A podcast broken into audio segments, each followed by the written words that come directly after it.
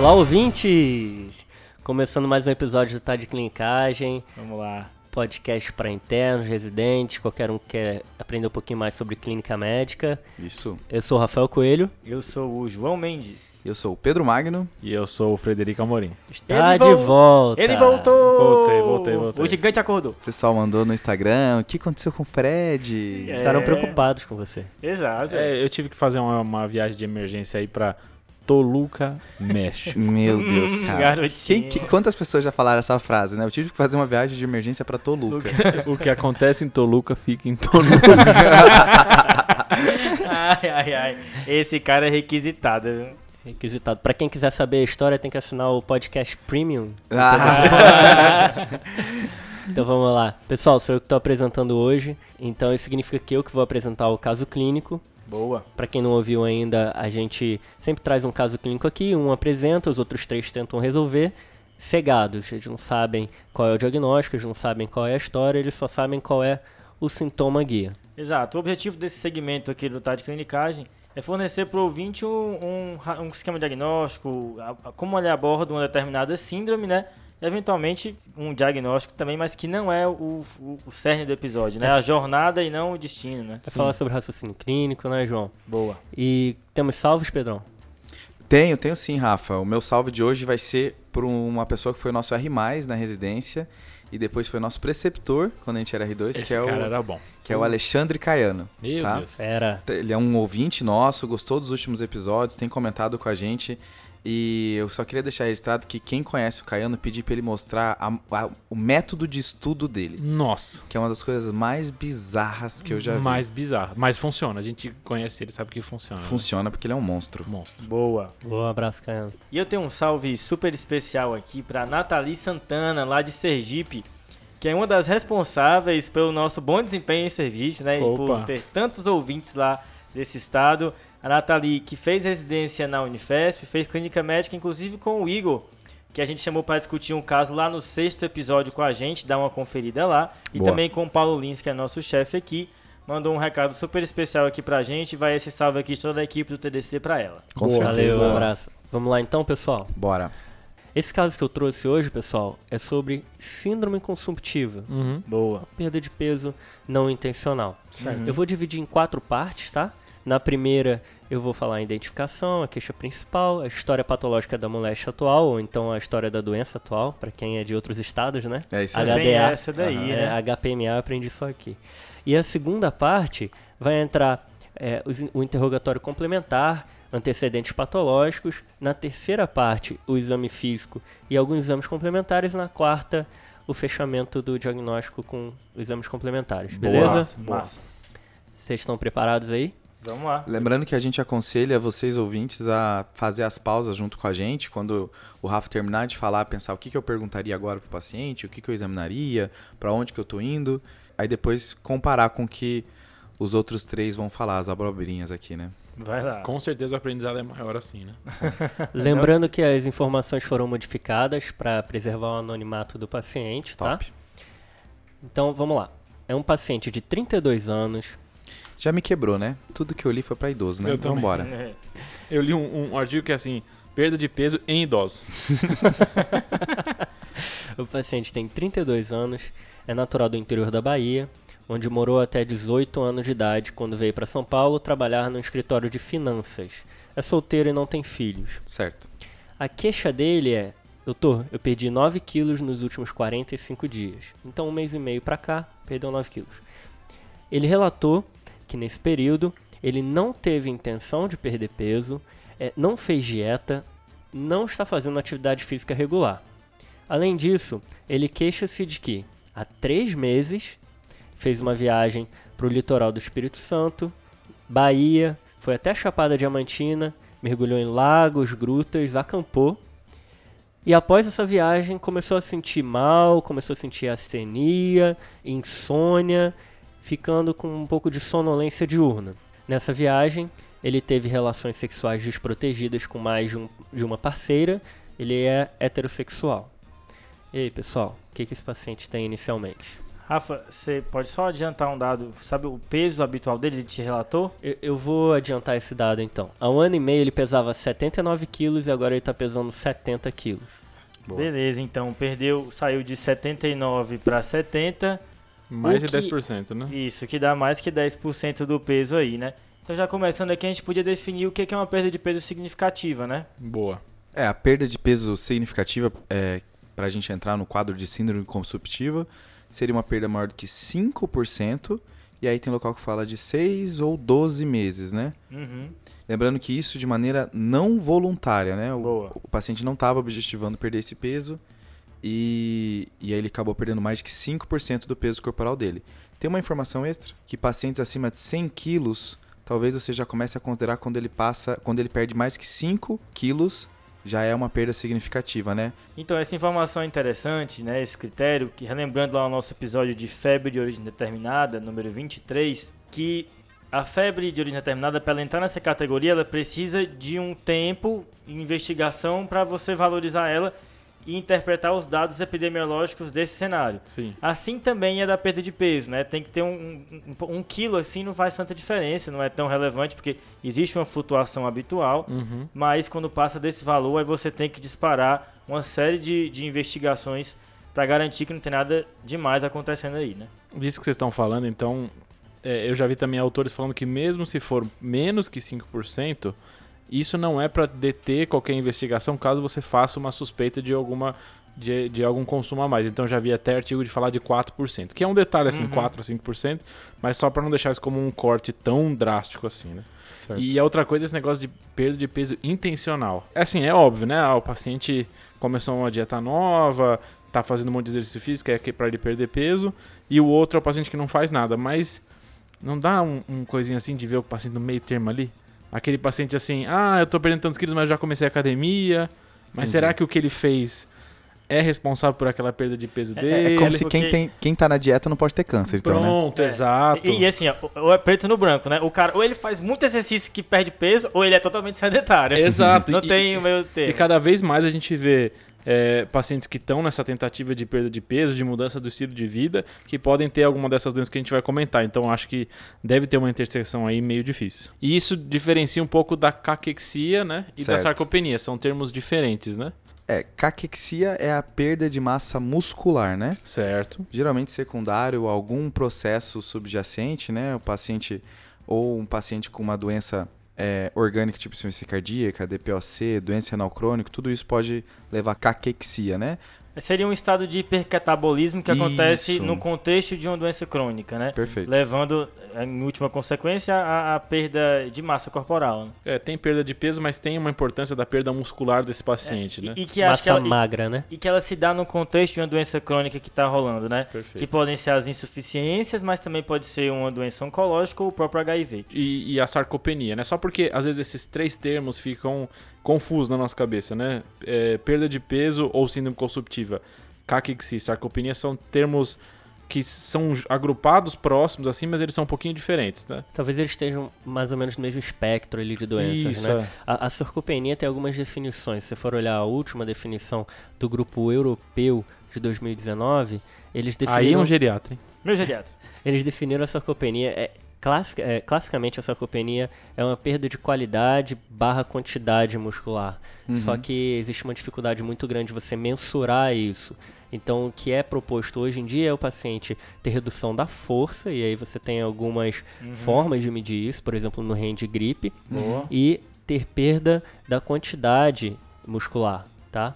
Aí você vai dar uma olhada na bioimpedância, tem vários exames que você pode fazer isso. Aí você fecha o diagnóstico de sarcopenia com essas duas características. Se houver perda de performance, você vai ter uma sarcopenia grave.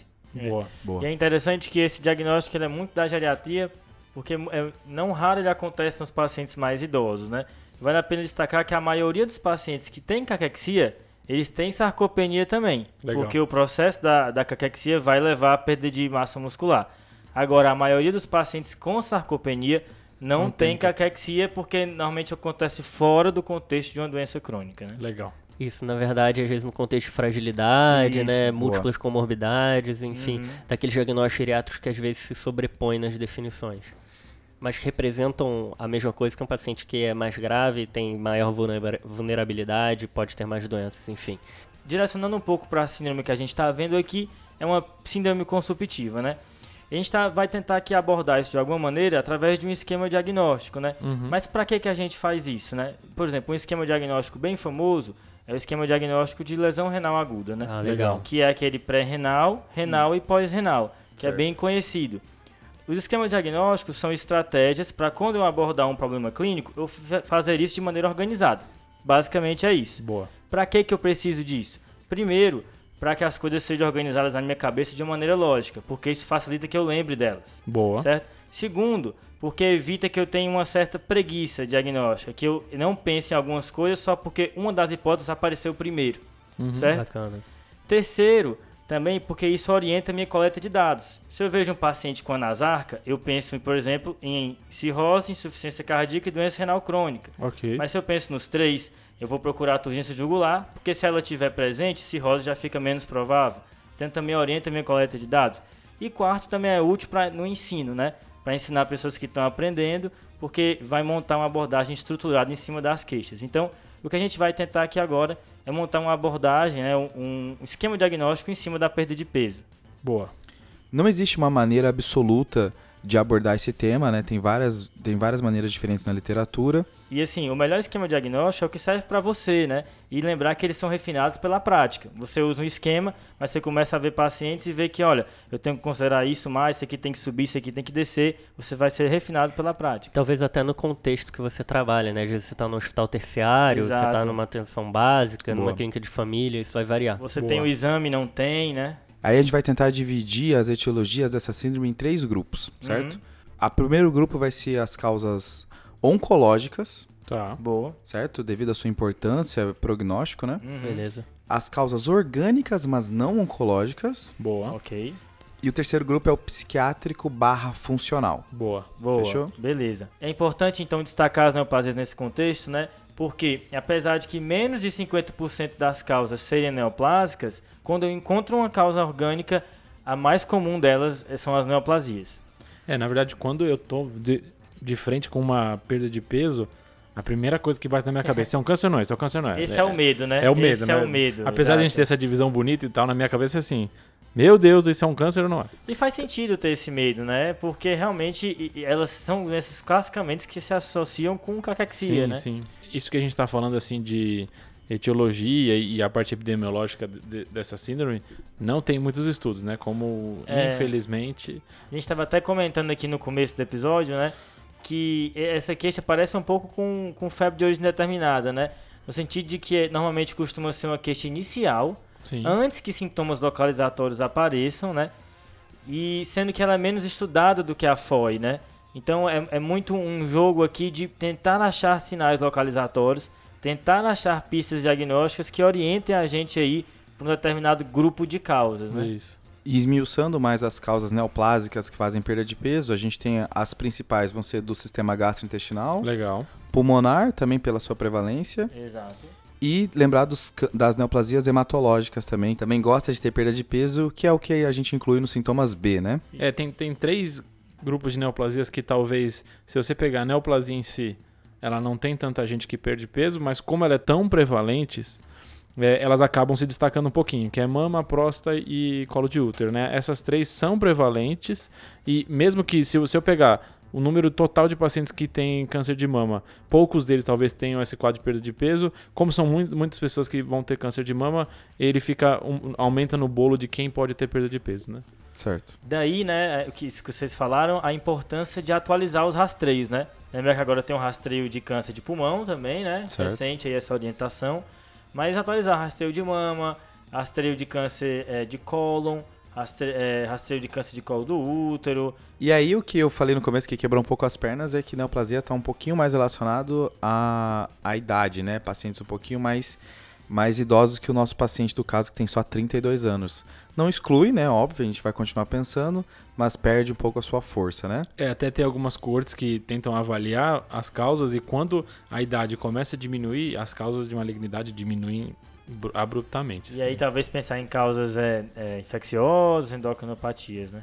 Que essas causas vão estar no nosso segundo grupo, que são os grupos orgânicos não neoplásicos, né? Então acho que o, o, o, o grande destaque desse, desse grupo de causas orgânicas são as causas gastrointestinais não oncológicas, né? Certo. Então o, o sistema gastrointestinal ele está relacionado, se você pegar as maiores causas de perda de peso oncológicas são gastrointestinais e as maiores causas de, do- de doenças orgânicas não oncológicas também são gastrointestinais. Então esse é um sistema que está muito associado com esse sintoma, né? Naturalmente, né? E aí a gente tem que sempre lembrar de que, né?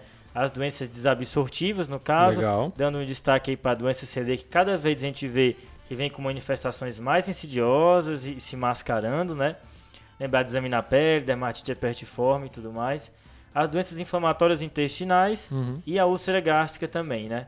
Além das doenças que causam diarreia crônica, exce- excetuando essas, como por exemplo a pancreatite crônica, um caso que às vezes o pessoal esquece. Legal. Eu acho que a gente pode dividir essas causas orgânicas não neoplásicas em o paciente não tá comendo por Tá. algum motivo.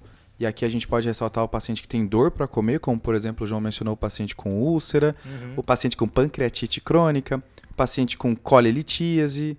Aí também tem aquela doença que é aquela isquemia mesentérica crônica também, né? Que o Tem paciente essa. pode ter. Angina mesentérica, Angina né? É, mesentérica. a Esse diagnóstico é claudicação, a claudicação do intestino. É, é o famoso medo de comer, né? É, Exato. Eles Então, têm medo de comer. Tá tudo, essas doenças são todas dentro do medo de comer, né? Tem um paciente que não tá absorvendo, como o João mencionou, doença celíaca, doença inflamatória intestinal e tudo mais.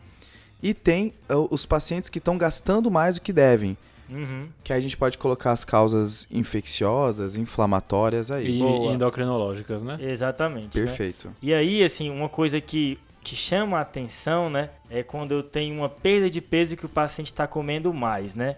Isso chama muita atenção porque é contra-intuitivo. Aham. E isso estreita, isso é, apesar de ser raro a ocorrência disso, mas estreita o teu leque para pensar nas endocrinopatias, né? Sim. Certo? especialmente aí o diabetes e o hipertiroidismo.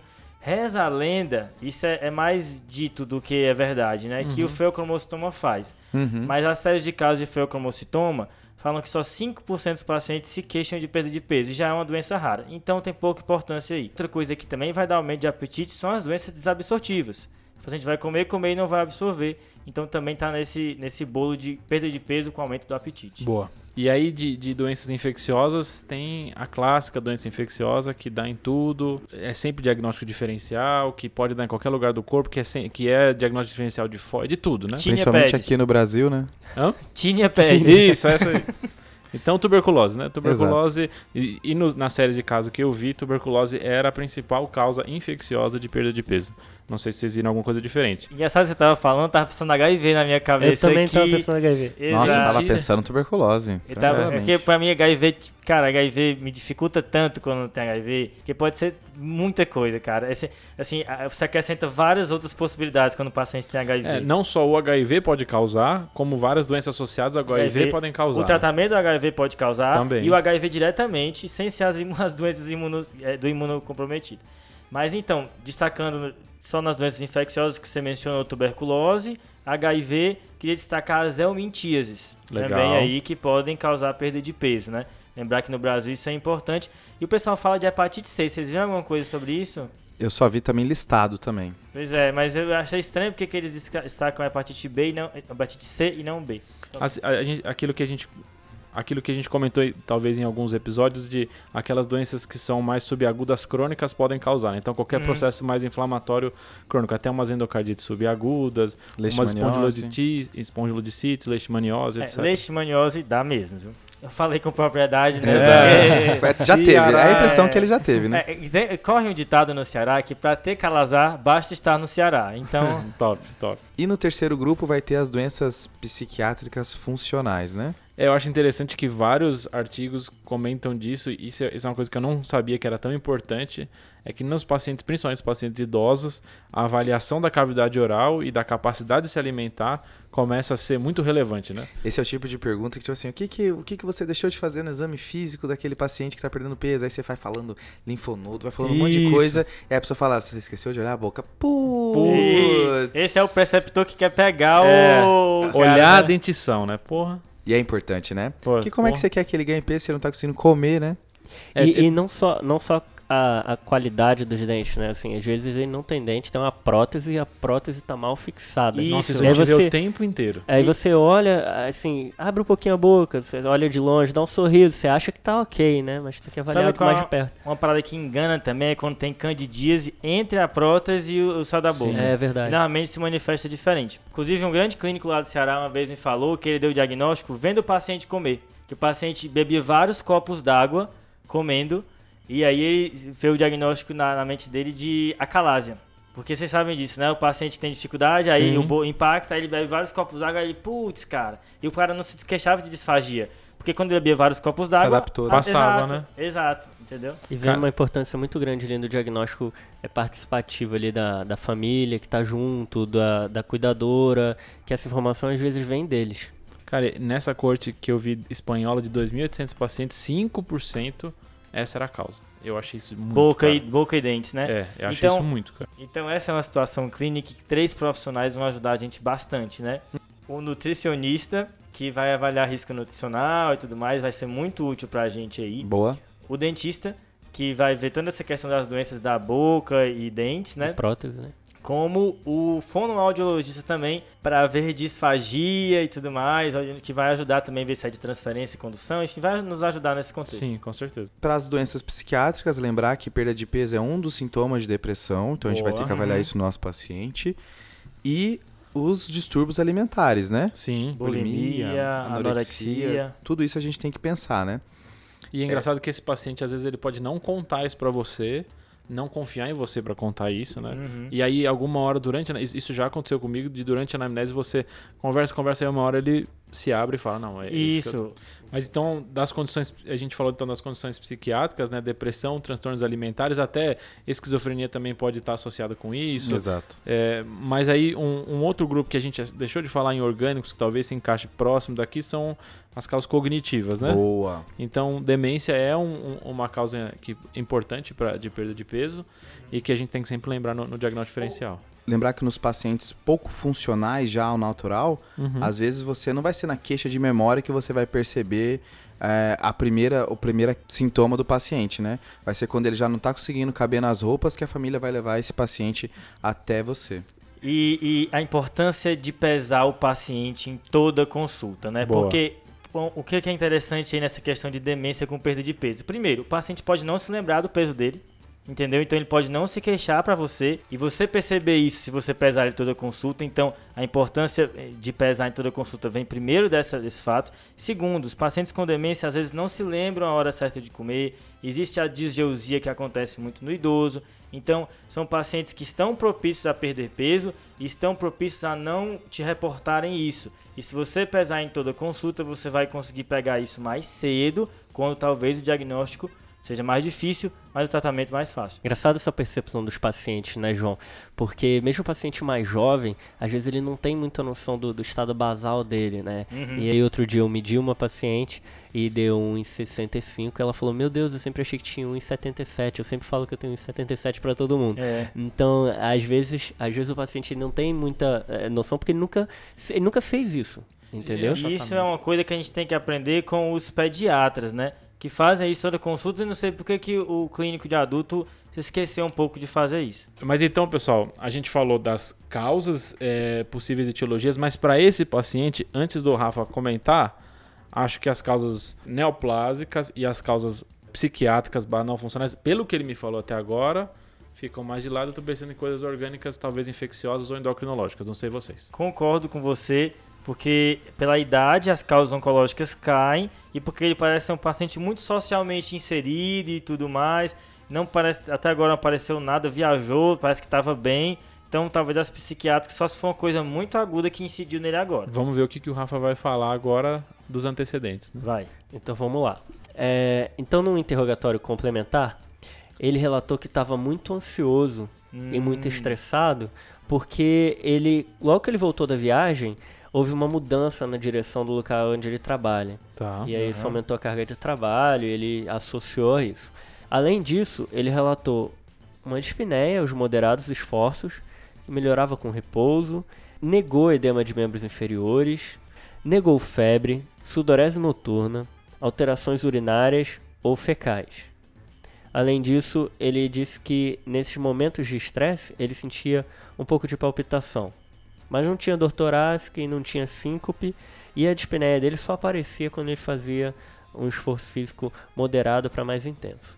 De antecedentes patológicos, ele relatou alopécia androgênica, tá? Teve uma hepatite com 10 anos de idade que não sabe qual, fez uma cirurgia de refração há 16 anos em ambos os olhos, Uhum. nunca, tinha, nunca internou previamente, negou alergias, estava com a vacinação em dia, negou tabagismo, disse que bebia cervejas artesanais uma vez a cada 15 dias Hum. e não usava nenhuma medicação até essa consulta. Mas logo antes de entrar no consultório, ele passou numa dermatologista que para alopecia androgênica passou uma formulação, tá? Que ele ainda não começou a usar. Drogas ilícitas? Não fez uso de drogas ilícitas. De história familiar, ele teve um pai com câncer de próstata, uma irmã com hipotireoidismo. Certo. E aí, pessoal? Eu acho engraçado quando tá nessas coisas de diagnóstico e aí eu falo assim, acho que não é isso. Aí o cara começa assim, ele estava ansioso, aí eu, pô, caramba. É, cara, quebra as pernas, Quebra né, as cara? pernas. É importante isso que o Rafa falou dos antecedentes familiares, de, de perguntar, porque apesar do câncer ser uma, um tipo de doença que nessa população a gente não pensa, se tiver alguma história familiar positiva de câncer que começa nessa Boa. Numa geração assim mais baixa, mais jovem, isso poderia virar um, um- um fator importante. Né? Então ele, o fato dele não ter nenhum dessas síndromes a princípio, síndromes genéticas associadas a câncer, etc., deixa a gente um pouquinho mais tranquilo. E, e lembrar que no homem dessa idade, fora desse contexto, tem as neoplasias testiculares, né? Legal. Que eventualmente pode aparecer aí e chamar a atenção. Até porque com essa história familiar, né, Fred, ele não tem nada pra rastrear, né? Que a gente tinha mencionado de rastrear as coisas, mas né? ele não tem nada por enquanto, né? Ele não tem nada, né? É, rastreio neoplásico a princípio ele não tem. Nessa idade talvez tivesse um rastreio de doenças sexualmente transmissíveis, porque ele teve, Uhum. teve essa relação sexual. Então, assim, com esse novo bloco de informações, o que a gente tem é um homem jovem, procedente da Bahia, com a síndrome consumptiva, que tem também sintomas ansiosos, uma dispneia, palpitações, alopécia também, mas que até então era previamente ígido sem nenhum passado relevante. Perfeito. Que é mais ou menos isso, né? Isso. Ele a princípio não faz uso de nenhum medicamento, né? Uhum. Mas isso é sempre uma coisa importante pra gente investigar e perguntar no paciente que tem queixa de perda de peso, né? Uhum. Isso. Existe uma lista grande de remédios que podem fazer perda de peso por Aham. mecanismos diferentes. Eu acho que a gente consegue dividir pelo mecanismo e citar alguns. Legal. Sim, sim. Tem remédios que alteram o paladar, Tá. certo? E aí aqui a gente pode citar o IECA, o aloperinol e tem até citando que o espironolactona também pode mudar o paladar da pessoa. Ou seja, Cara, a- IC. Ou seja, chuta alopurinol que faz tudo esse remédio, bicho. É, o, verdade. lupo, é o lupus dos remédios. Meu É- amigo. Eu, eu geralmente considero o lítio também o lupus do remédio. É, boa. fenitoína. É, é, Vai é. ter fenitoína. Ah, anticonvulsivante Vai sempre. Tem, tem.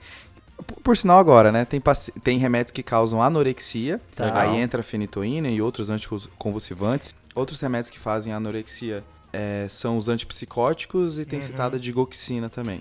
Interessante. Estranho, né? Psicótico dá muito ganho de peso, mas também pode fazer perda de peso, né? Outro mecanismo que os remédios também podem fazer perda de peso vão ser por causar náusea e vômito, né? Óbvio. Aham. Aí lembrar de que ó, antidepressivo tricíclico pode fazer, alguns antibióticos podem fazer. Aham. E metformina também pode fazer sintomas gastrointestinais, né? Quimioterápico entra dentro das Perfeito. oncológicos, né? E também tem as drogas ilícitas, né? Opa. Então, Uhum. cocaína, anfetamina, tudo isso também a gente vai ter que indagar, é, porque pode também fazer perda de peso. Eu queria mencionar uma droga lista que às vezes o pessoal toma de maneira inadvertida, que é a levotiroxina, né? Às vezes não Boa. faz controle com TSH. Boa. Eu já vi gente tomando até porque tava se sentindo mais deprimido. Tu pegou e começou, ah, não, vou tomar levotiroxina aqui pra ver qual é, entendeu? E não sabe de todos os efeitos sistêmicos que pode causar, né? Então leva o hipotiroidismo exógeno no caso, né? Boa. Lembrar, Pedrão, das medicações eh, antidiabéticas, você citou aí a metformina, e a gente falou muito no episódio de número 15 dos antidiabéticos da liraglutide Ah, é e dos verdade. outros análogos de GLP-1, Boa. que são usados até para isso. Boa. Boa, mandou bem. É, eu quero saber de vocês Hum. o que, que vocês iam procurar no exame físico desse paciente aí. Boa. Ou em qualquer paciente que tem perda de peso. Eu sei que vocês já estão com uma hipótese diagnóstica aí na cabeça. Uhum. Mas o que, que vocês têm que procurar no exame físico de um paciente com síndrome consumptiva? E assim, além do exame físico habitual, né? Que tem que ser feito Uhum. em todo mundo, tem um pe- uma parte que o pessoal esquece que acha que do, do da cabeça o pessoal vai direto pro tórax, né? Mas tem o pescoço no meio, e nele é bem importante aí, né? Então, palpação de tireoide aqui vai ser importante para ele. pra né? esse paciente. Ah, lembra que a gente, lembrar que a gente mencionou que em paciente, perda de peso em pacientes jovens, as causas endócrino-metabólicas infecciosas crescem bastante, né? Boa. O pescoço vai se ver para palpação de tireoide, verificação de linfonodos. Lembrar que uma apresentação típica de linfoma é massa cervical a esclarecer. Certo. Inclusive, futuramente vai ter um episódio sobre isso. Boa. E, e ver se tem turgência jugular. Então, o pescoço aqui, além de tudo que a gente já vai examinar, vai ganhar importância. E já puxando essa, essa sardinha aí da, da massa cervical, a pesquisa de linfonodos no geral, né? Atrás de cânceres. Eu acho que no paciente com perda de peso, a ectoscopia, então antes de você até tocar no paciente para perceber aquelas é, aqueles sinais de, consu de consumo, né? Então, Uhum. às vezes perda da, é, da gordura em alguns locais do corpo, principalmente Uhum. na região temporal, de gordura na bochecha, aquele paciente que tem aquele aspecto emagrecido, né? Então, aquele paciente que Uhum. tem a- a- as costelas já, já bem proeminentes, etc. Vários desses sinais que a gente pode ver que esse paciente está sendo consumido, né? Sim. Por mais que esse paciente não enquadre na, na faixa etária de idoso, mas é importante ressaltar, a gente já falou, vai repetir, de olhar os dentes de um paciente com perda de peso, né? Sim, sim. Você não vai tomografar o paciente antes de ver a boca dele, né? Boa. E, e mencionar aí também, assim, que às vezes as doenças psiquiátricas dão dica no exame físico, né? Calosidades nas mãos, paciente que induz vômito. A próprio exame da boca, se tiver erosões na parte posterior dos dentes, paciente que induz vômito pode acabar com, é, é, erodindo essa região dos dentes. Marcas de tentativa de suicídio prévias. Exato. E, e até alguns sinais de, de desnutrição, então é, queda de cabelos, alteração de unhas, quelite angular, atrofia de, de língua, etc. Uma coisa que eu já vi é, é saciedade precoce por baço aumentado, viu? Esplenomegalia.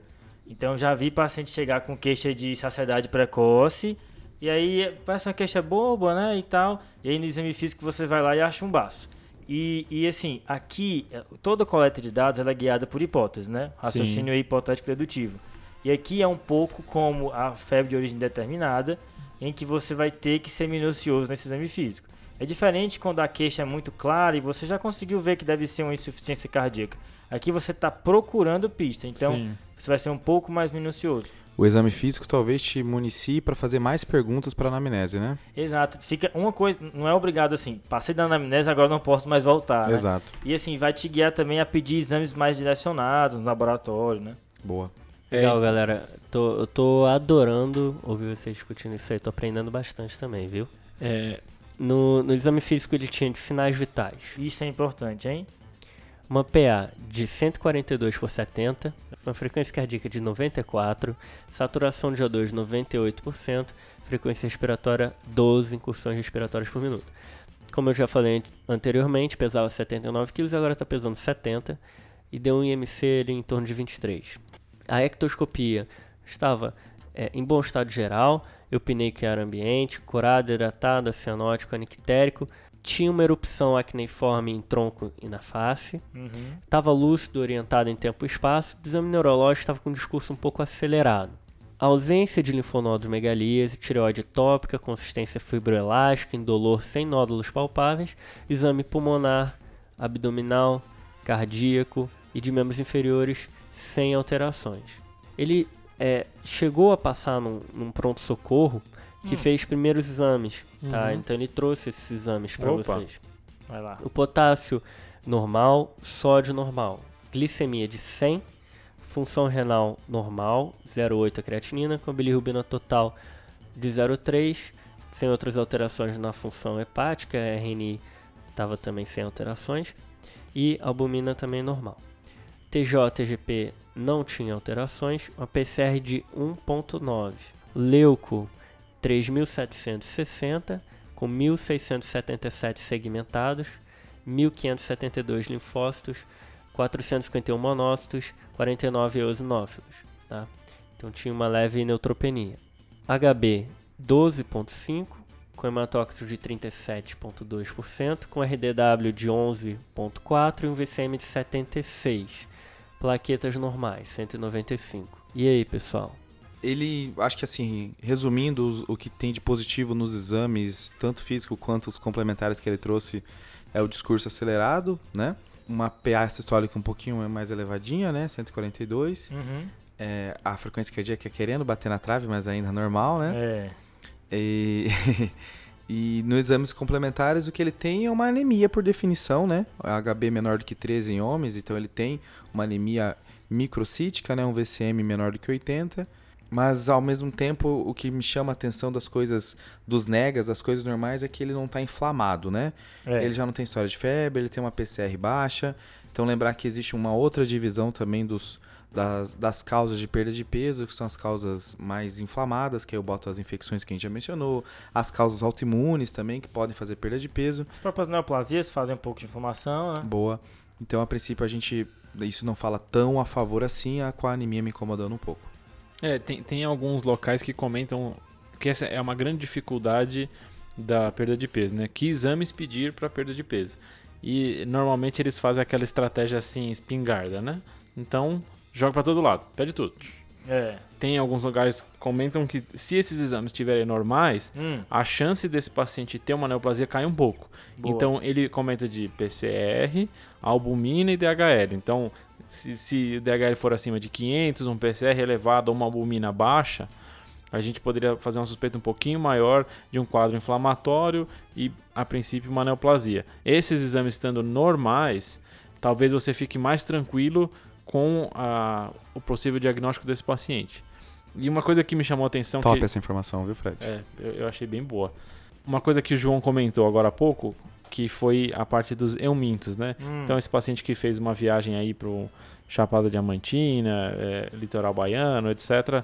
Não sei se isso pode ser uma, uma etiologia que talvez a gente tenha que pensar. Boa. E aí, pessoal, qual exame que vocês acham que vai fechar esse diagnóstico?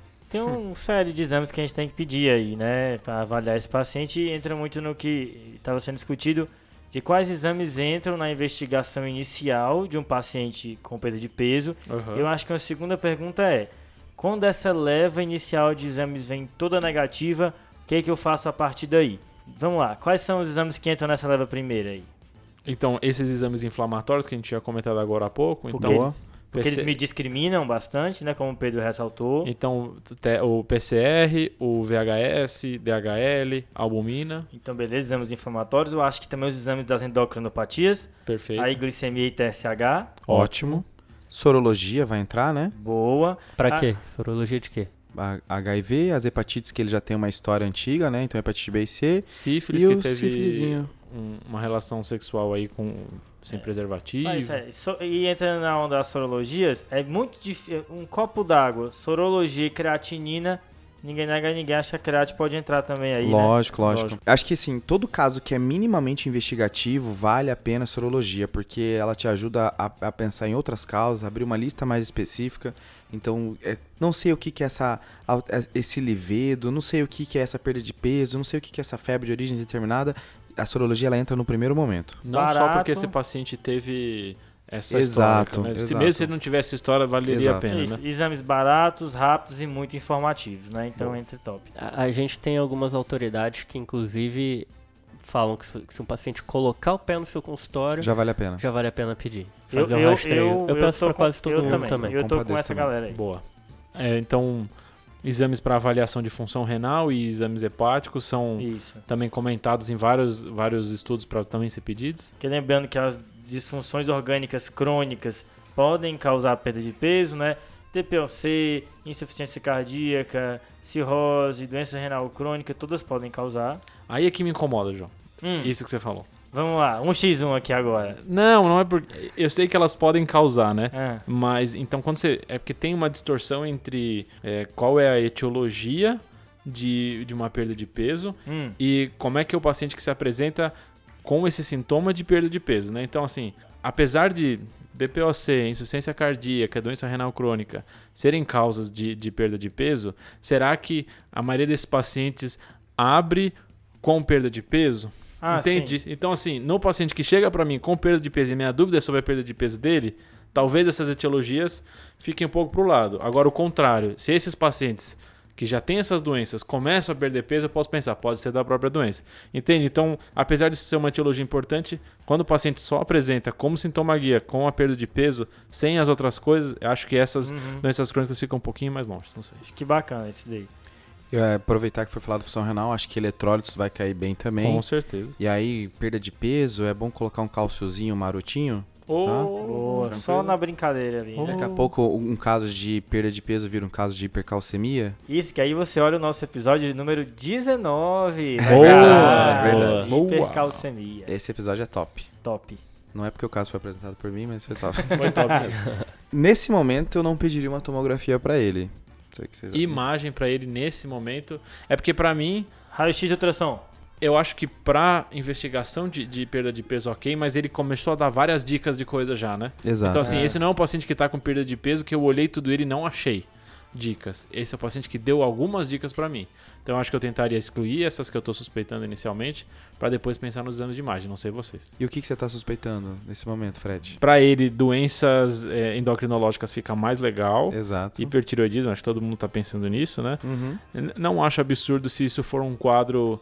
é, se a gente esmiuçar melhor uma anamnese psiquiátrica também. Eu acho que esse, Exato. esse é um diagnóstico diferencial importante pra ele. Boa. E tô jogando os eumitos aí só pra.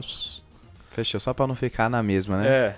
E se quiser, ó, ele tem uma anemia, doença celíaca, será? Hum, Isso. Olha, eu quero muito discor- discordar de você, Fred, mas eu não vou conseguir. Eu tô, tô fechado contigo aí nas, nas principais hipóteses. E, e às vezes, por exemplo, um hipertiroidismo no contexto do Graves tem associação com doença celíaca, né? Ah, legal. Ou então, por exemplo, eu tenho uma doença desabsortiva que, deve ter- que leva não só a perda de peso, mas deficiência de B12, gerando sintomas neuropsiquiátricos. Boa, galera, boa.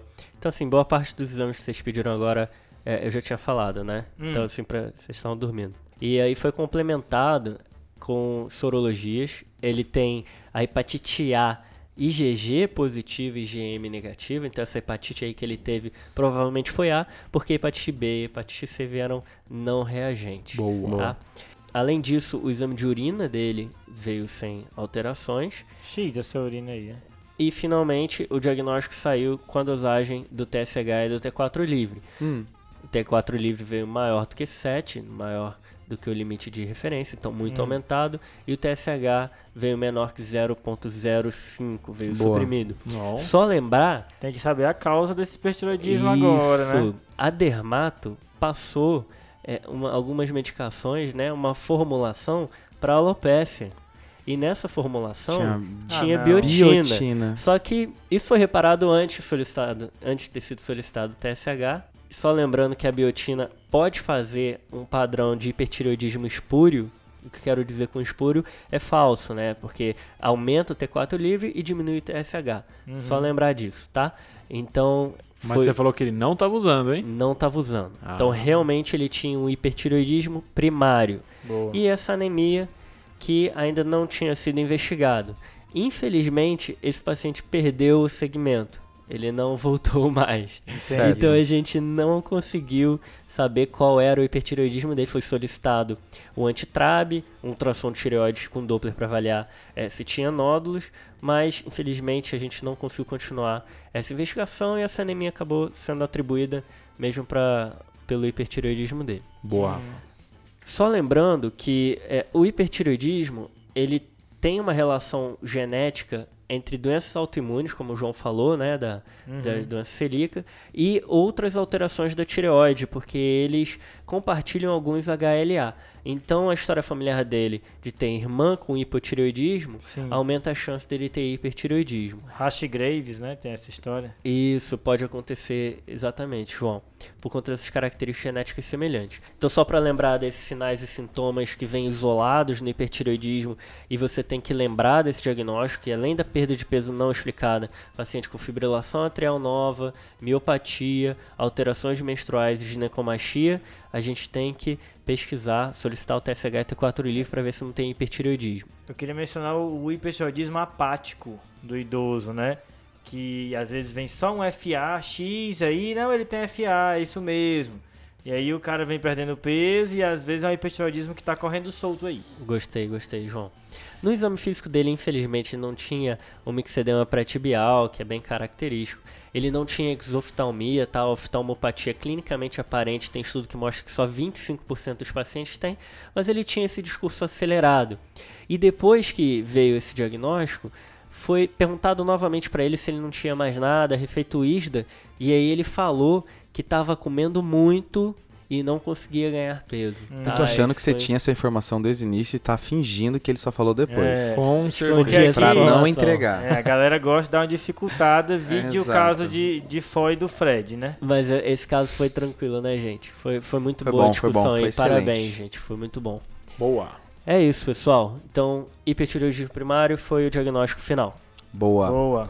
Indo pro final do episódio, temos o desafio da semana passada, né? Exato. Caso aí de peritonite no contexto de um paciente que faz diálise peritoneal, né, Pedro? Exato. Eu perguntei duas coisas: como é que eu consigo ver laboratorialmente, confirmar com certeza que ele tem uma peritonite secundária diálise, e como é que eu posso dar um migué e só num jeitinho já falar que ele tem, né? Uhum. Esse, o, o diagnóstico, na análise do líquido que estava na diálise peritoneal, você vê uma presença de mais de 100 células nesse líquido, com mais de 50% de polimorfos nucleados Tá.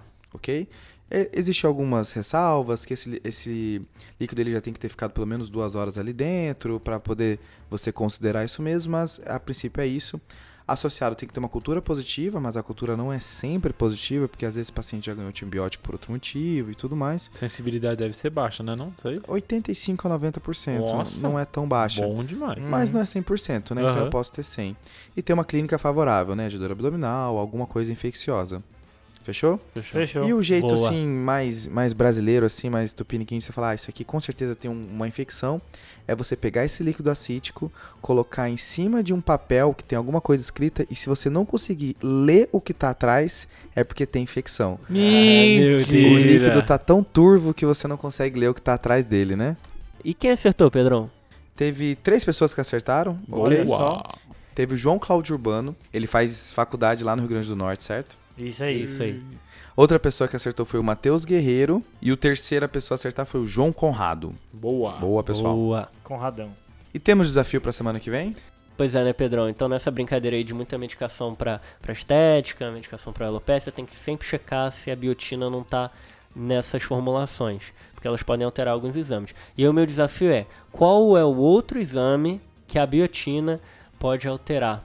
Top. Isso aí passa a perna no Boa. PS, hein? Pelo amor de Ô, Deus. Dica, hein? Olha a Dica, hein? dica, hein? E, e é, é no pronto-socorro aí, Olha o cuidado. hein? spoiler. Fechou, pessoal? Fechou. Famosa biotina. Lembra de seguir a gente no arroba Tadclinicagem no Instagram. Manda mensagem pra gente. Quatro posts semanais, o headliner, top. Muita coisa top lá. Muitos stories, tem o Fred nos stories às vezes. Lembra também do Twitter, né? Pra seguir a gente lá. No seu agregador de podcast, lembra de assinar o Tá de Clinicagem, certo? Boa. Pra você ficar sempre recebendo quando sair os nossos episódios na quarta-feira. O que, que é agregador de podcast? É o Spotify, Spotify, Apple Podcast. Google Podcast, Apple Podcast, todos Deezer. esses Deezer, todos esses daí. Pra você que tá em dúvida sobre as referências do episódio, vai estar aqui na descrição. Certo? E é, isso aí. Brasil. Fechou. Falou! Valeu, valeu, valeu, valeu. falou. Esse podcast tem como objetivo educação médica. Não utilize como recomendação. Para isso, procure seu médico.